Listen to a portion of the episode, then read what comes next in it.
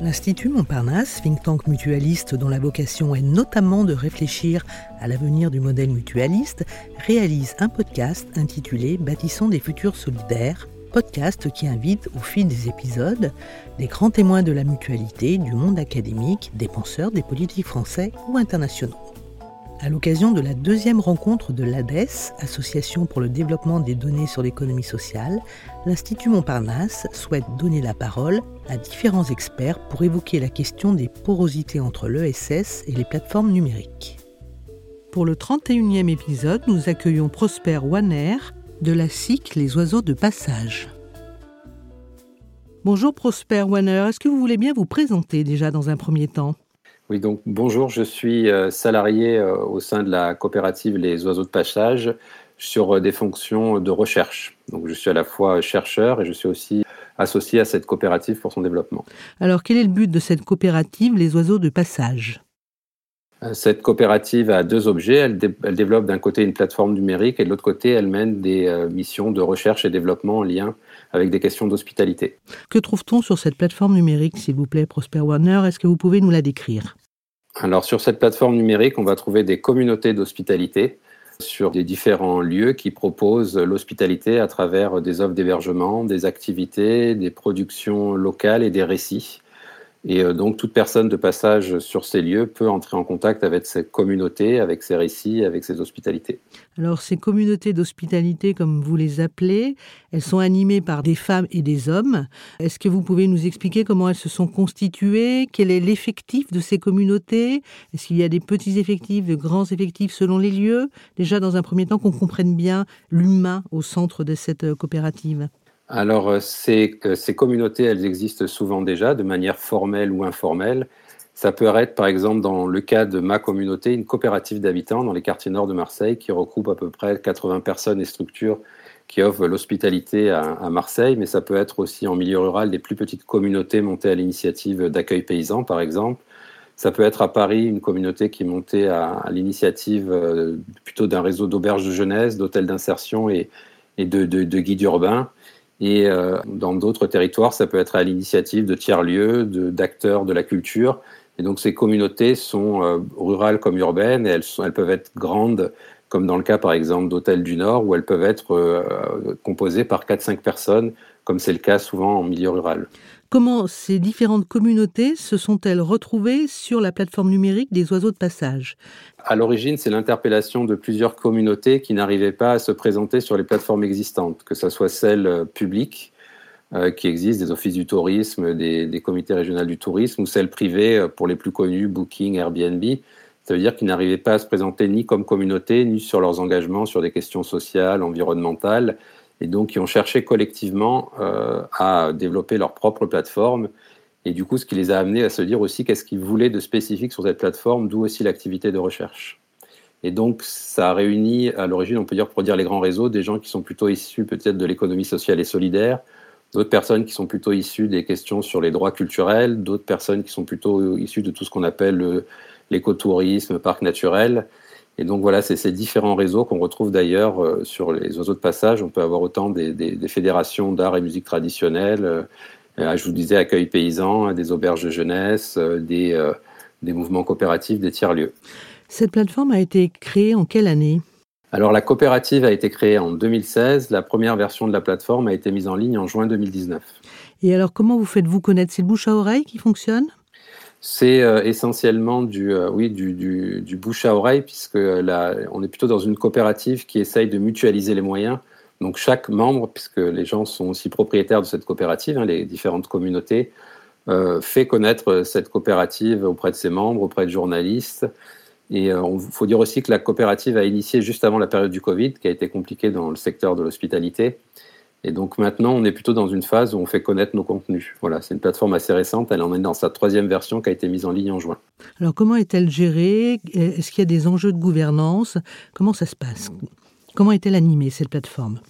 Alors c'est ce que je vous disais, c'est une SIC, hein, Société mmh. coopérative d'intérêt collectif, qui a sept catégories de, de, de, membres et qui sont répartis sur trois collèges. Il y a un premier collège qu'on appelle celui des producteurs, donc ceux qui proposent de l'hospitalité Donc ça peut être à la fois les communautés d'hospitalité locale qui sont membres, dans mon cas la coopérative d'habitants hôtel du Nord est membre, ça peut être des fédérations, euh, fédération accueil paysan ou des réseaux d'auberges jeunesse comme celle de Charente-Maritime, ça c'est dans le collège de ceux qui accueillent on va dire.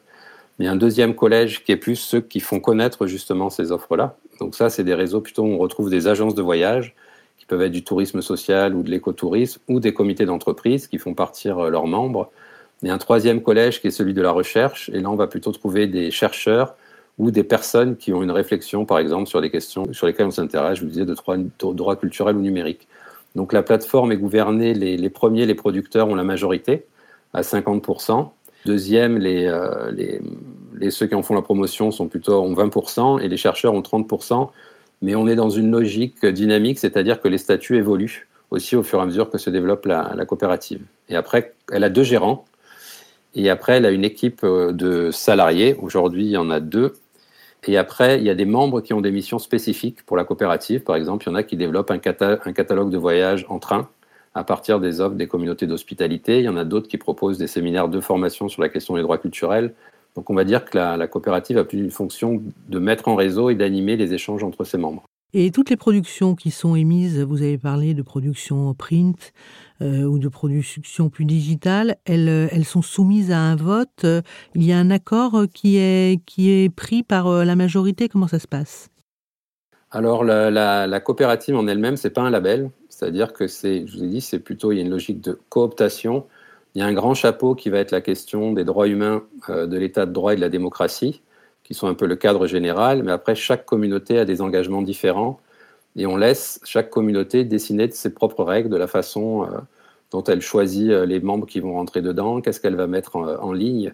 Ce qui nous intéresse, nous, c'est que ces critères fassent débat localement et qu'on crée les conditions de ce débat au niveau de chaque communauté. Donc on va en avoir qui vont être plus engagés sur des questions, par exemple, nous, dans les quartiers nord de droit culturel, d'autres qui vont être, comme dans le Poitou, engagés sur des questions de tourisme pour tous et accessibilité aux vacances, à Paris, on trouvera plus des gens qui sont engagés sur des questions d'insertion. À Toulon, des gens qui sont euh, engagés sur des questions de transition écologique.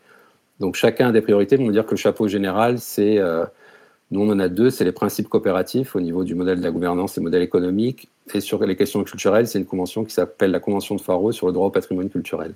Comment la plateforme Les Oiseaux de Passage sert-elle le développement ou le renouvellement de l'ESS euh, alors, moi, j'ai été salarié doctorant au sein de la plateforme, de la coopérative Les Oiseaux de Passage, sur une thèse justement qui était que depuis 12 euh, ans, où je travaille dans le champ de cette forme d'hospitalité-là, j'avais l'impression depuis 12 ans de faire rentrer des ronds dans des carrés. Les ronds, c'était les envies d'hospitalité euh, des personnes dans les quartiers nord de Marseille, et les carrés, c'était, on va dire, le dispositif touristique, hein, ses règles, ses fiscalités, et que même les approches, on va dire, de tourisme équitable, tourisme durable, tourisme social ne permettaient pas elles n'ont plus euh, la possibilité d'exercice de ce qu'avaient envie de faire les habitants des quartiers nord, c'est-à-dire accueillir toutes les personnes de passage chez elles, décider collectivement les, règles, mettre en valeur l'histoire de ces quartiers, que ce soit les luttes ouvrières, les histoires d'immigration, etc. Et donc, à un moment, il y a eu aussi l'interrogation de se dire, il faut s'intéresser aux dispositifs touristiques, à ces règles, à ces fiscalités, euh, c'est au code du tourisme, etc. Alors qu'on va dire que dans le champ de l'USS, quand on s'intéresse au tourisme, on s'intéresse plutôt à la personne touriste qu'il faut responsabiliser. Et c'est l'idée qu'il est consommateur, donc il consomme à la fois et qu'il doit le faire différemment, être sensible à des offres, alors que nous, on a une approche qui dit qu'il faut plutôt interroger les cadres juridiques, les cadres fiscaux, et c'est de là qu'on peut regagner des marges de manœuvre pour réaliser nos projets. Donc il y a aussi voilà, il y a l'idée que ça, ça se porte collectivement et c'est pas le consommateur tout seul qui doit œuvrer pour essayer de faire changer les, modes de consommation. En tout cas, nous, on arrivé au bilan que ça, ça ne fonctionnait pas et que du coup, il fallait euh, se décaler et interroger les règles et du coup aussi avoir des relations avec des chercheurs, du coup, mais aussi avec des, gens qui font la loi, c'est-à-dire des députés, que ce soit à l'échelle nationale, on travaille aussi avec le Conseil de l'Europe, pour, parce que c'est l'endroit aussi où se pensent des, des questions d'application des droits humains et qu'on pense qu'il faut aussi faire changer le cadre. Donc de nouveaux enjeux, de nouvelles tensions. Oui, c'est-à-dire que l'enjeu c'est pas tant euh, la réussite d'une alternative euh, sur euh, qui, fonctionnerait avec un certain nombre de personnes qui consommeraient différemment que ce que nous apprend le fait que cette alternative ne fonctionne pas et qu'est-ce qu'il faudrait modifier dans les cadres législatifs, dans les imaginaires, dans les fiscalités pour qu'on puisse peut-être avoir un tourisme différent. Pour le dire peut-être autrement, les grands discours sur le tourisme, même au niveau de l'OMT, disent que le tourisme est un facteur de paix, un facteur de développement durable, un facteur de dialogue interculturel entre les personnes. Et quand on fait vraiment, on prend à la lettre ces enjeux-là et qu'on essaye de les exercer, ben on s'aperçoit que, par exemple, les plateformes euh, de, comparateurs mettent en compétition les personnes, comparent sur des niveaux de confort, sur des systèmes de notation. On n'est plus du tout dans ces grands discours.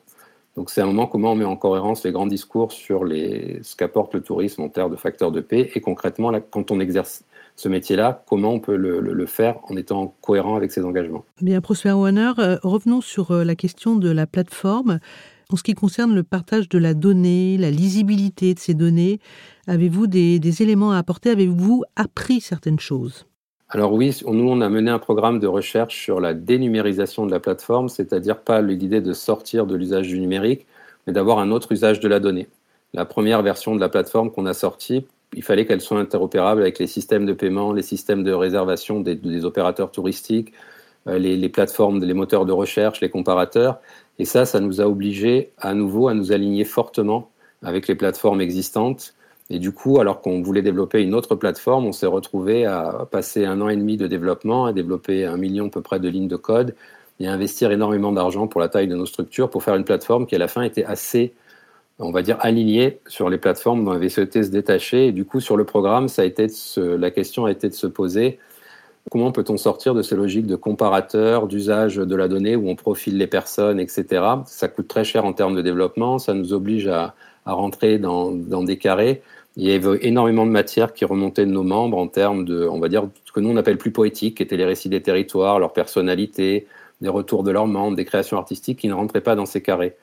Et du coup, l'idée, ce qu'on a dit, c'est-à-dire de développer une plateforme poétique, c'est-à-dire, euh, comme en musique, quelque chose qui a des standards, mais qui permet à chacun de se singulariser, de se présenter et du coup d'être unique. Et quand on est unique, ben, on ne peut plus rentrer dans des logiques de comparateurs. Et du coup, là, ça nous a obligés à, à imaginer une autre plateforme qui fonctionne plutôt sur des formes narratives où les gens, en lisant des histoires de ces territoires, choisissent les lieux où ils vont aller, les personnes qu'ils vont rencontrer, les activités qu'ils vont mettre. Et pour faire ça, en fait, on a besoin de très peu de calculs. Donc, on, a une, on va dire qu'on a une plateforme qui est assez sobre, puisqu'elle n'est pas dans une logique où elle essaye de profiler et les usagers, ceux qui, proposent des contenus, de les comparer, de les faire rentrer dans des cases pour qu'ils puissent après voilà, être euh, mis en concurrence les uns avec les autres. Donc oui, on a, ce qu'on dit, on a un usage plus poétique de la donnée et beaucoup moins calculé. D'accord, donc une sobriété qui vous a conduit à un an et demi de travail, si j'ai bien compris, hein, c'est ainsi qu'on peut résumer la chose, mais pour la bonne cause finalement. Oui, du coup, à la nouvelle plateforme, et on, on, peut entendre du son, on peut voir des cartes sensibles, on peut voir des, des, des contenus dessinés, etc., qu'on ne retrouve pas sur les autres plateformes, puisque toutes ces données ne servent pas à calculer, elles servent juste à présenter la singularité des personnes. D'accord, donc une plateforme singulière qui correspond à votre projet singulier oui. et très rassembleur. Merci beaucoup, Prosper Warner. Merci à vous. Nous espérons que ce podcast vous a donné de nouvelles clés pour mieux comprendre le SS. Ce podcast est à écouter et réécouter sur le site de l'Institut Montparnasse, sur celui de Podcasters Media, ainsi que sur toutes les plateformes.